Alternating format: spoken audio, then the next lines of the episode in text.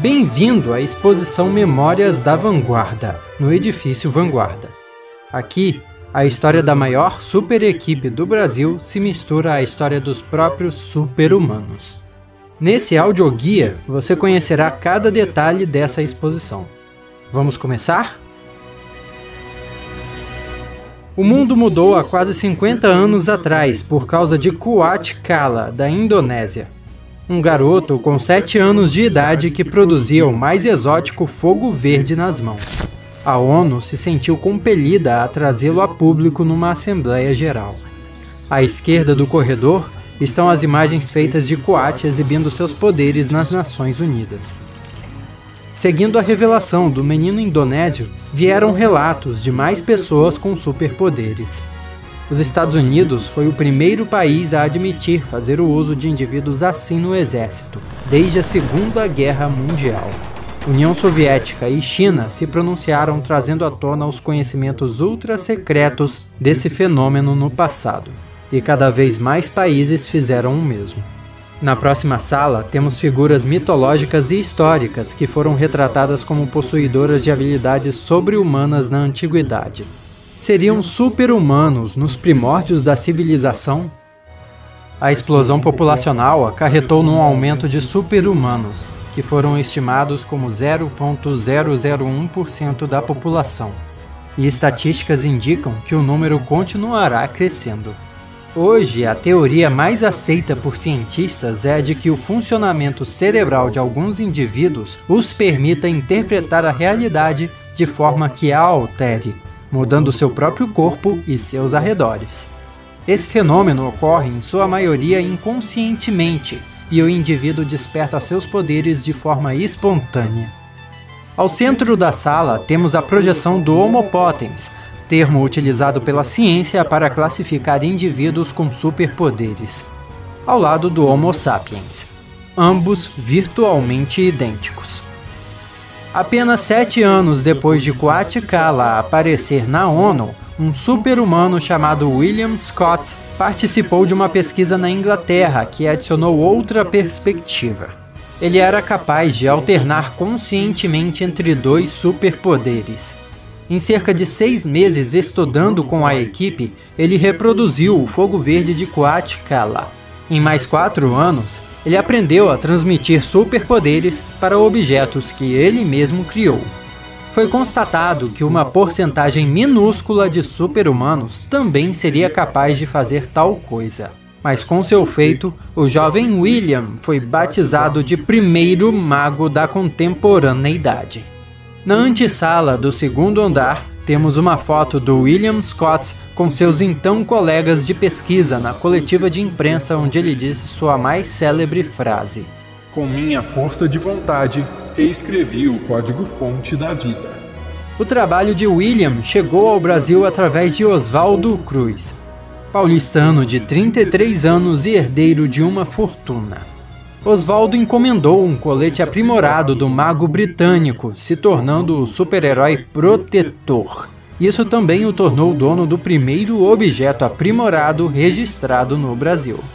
Foi como protetor que ele criou a Vanguarda da Garoa, primeira super equipe do estado de São Paulo. Nos seus sete anos de atividade, a equipe caiu no gosto popular, virando até tirinhas bem humoradas nos jornais da época. No primeiro quadro, vemos o protetor ao lado dos seus companheiros de equipe, o bicho grilo, Homem-Fera e a Rainha Cintilante. No mesmo ano em que o governo brasileiro passou a Lei da Confiança, estabelecendo registro não obrigatório de super-humanos e permitindo que usassem seus poderes profissionalmente, o Oswaldo Cruz, já com 54 anos de idade, revelou sua identidade e se aposentou oficialmente. Seu último ato heróico foi doar o objeto aprimorado que possuía para o governo, que acabou sendo redirecionado para a Polícia Civil de São Paulo e rebatizado como Colete Preto. Nessas imagens, vemos a entrevista exclusiva que Oswaldo Cruz ofereceu ao programa Esplêndido e que foi exibida em TV aberta para todo o Brasil. Quando estiver à vontade, dirija-se à última sala da exposição.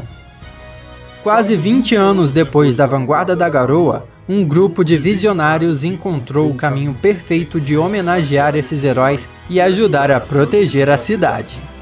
É fundada a Vanguarda, reunindo os melhores super-heróis disponíveis.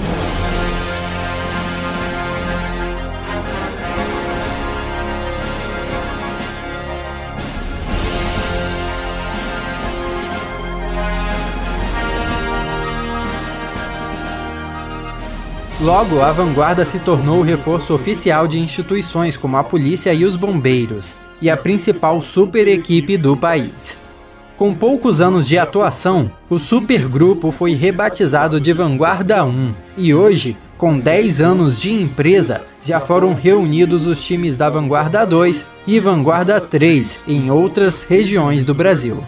A grande projeção no centro da exposição mostra os seis atuais membros da Vanguarda 1 reunidos: Brazul, Marrenta, Alien, Yokai, Lobo Fantasma e Duna Titã, com seus 10 metros de altura.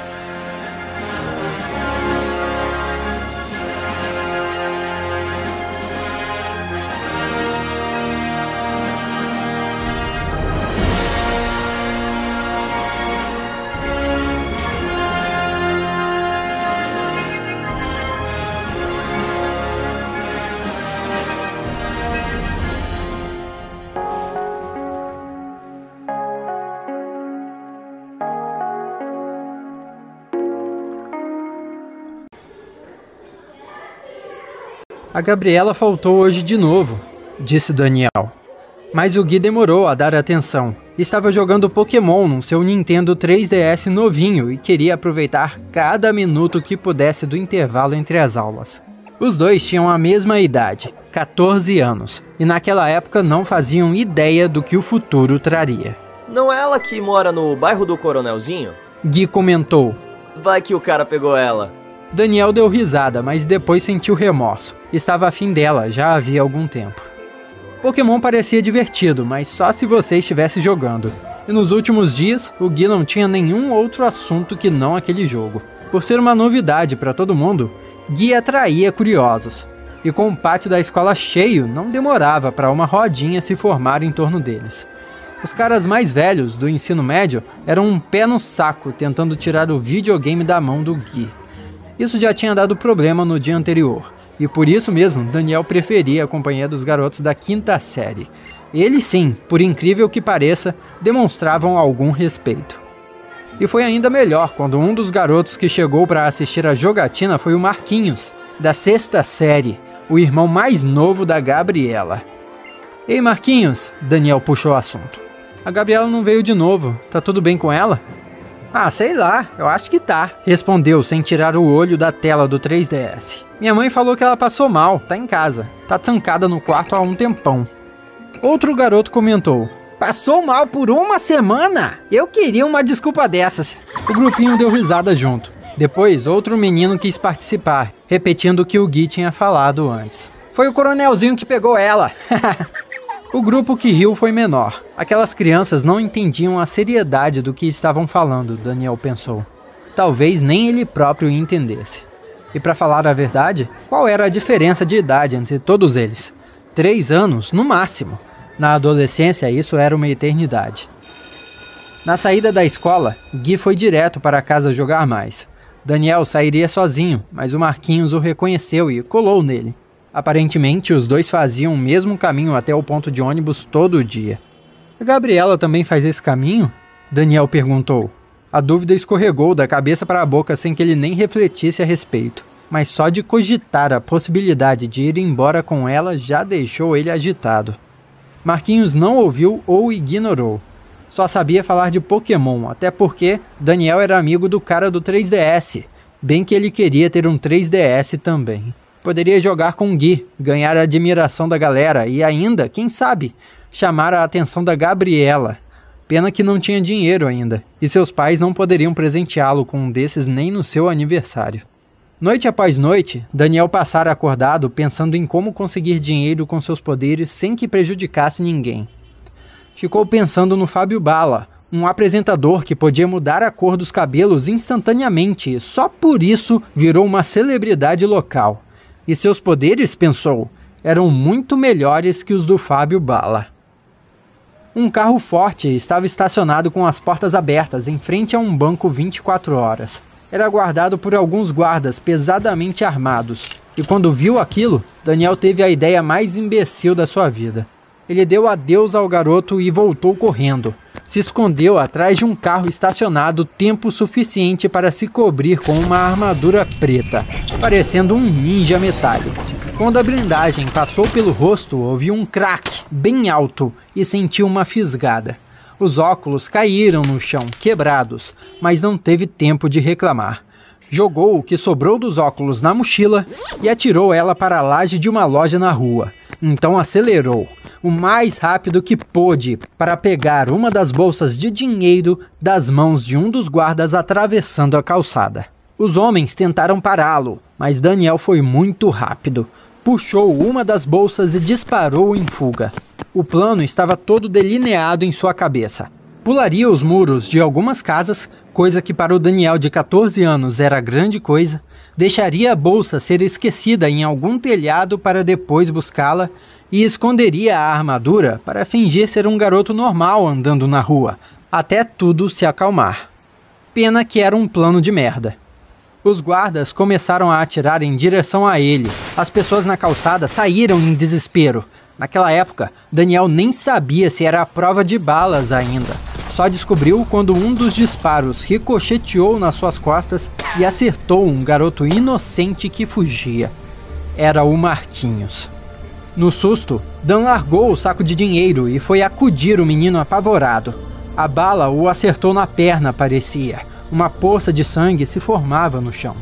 Os guardas não atiraram mais. Daniel pegou no colo o Marquinhos, que chorava com a dor e o susto, e o carregou correndo até o pronto-socorro mais perto. Foi o mais veloz que jamais tinha sido, mas por mais rápido que corresse, nunca poderia se salvar da própria consciência. Daniel voltou para casa tarde, querendo sumir. Sua mãe o recebeu preocupada. Reclamou dos óculos quebrados, mas não sabia de nada que houve. Ele não se sentia merecedor daquele carinho, daquela família, daquela casa. Não foi educado para ser bandido. Seus pais nunca o deveriam ter adotado. Eles sabiam que Daniel tinha poderes, foi impossível o esconder, principalmente quando ele não sabia controlar direito e a armadura surgia enquanto dormia, queimando o lençol da cama. Imagina se descobrissem que agora ele era um super vilão Será que sua mãe teria muito remorso? Seu pai, calado, abandonaria o jantar em frente à TV para lhe pôr de castigo? Daniel quis esquecer o que houve, mas não conseguiu. Sua irresponsabilidade o corroía por dentro. No dia seguinte, Marquinhos não apareceu na roda de meninos assistindo o Gui jogar. E até a Gabriela ter voltado para a escola, toda cabisbaixa, era motivo de sofrimento para ele. Você tá bem, cara? O Gui perguntou no caminho de casa. Daniel fez que sim com a cabeça, mas não segurou o choro. E quando as lágrimas saíram, não pararam. Precisava botar para fora. Acabou contando pro amigo o que aconteceu. Contou sobre os poderes, as consequências e que fez tudo por causa do lixo de um videogame. Aquela conversa faria a amizade de três anos deles virar uma irmandade. Desde aquela época, Guilherme tinha umas frases motivacionais incríveis. Ele o lembrou das coisas surreais que um Super poderia fazer. Isso nunca chegaria aos pés de um 3DS. Além do que, era impossível voltar no tempo e desfazer as cagadas, mas daria para mudar o futuro. Com a ajuda do amigo, descobriu o que precisava fazer para tirar o máximo dos seus poderes. Se exercitar e ficar mais forte, aprender artes marciais para se defender e defender os outros, mas só poderia se dedicar a isso mais tarde. Agora o que precisava era algo para se tornar um herói. Por isso mirou no único vilão que conhecia, o tal Coronelzinho.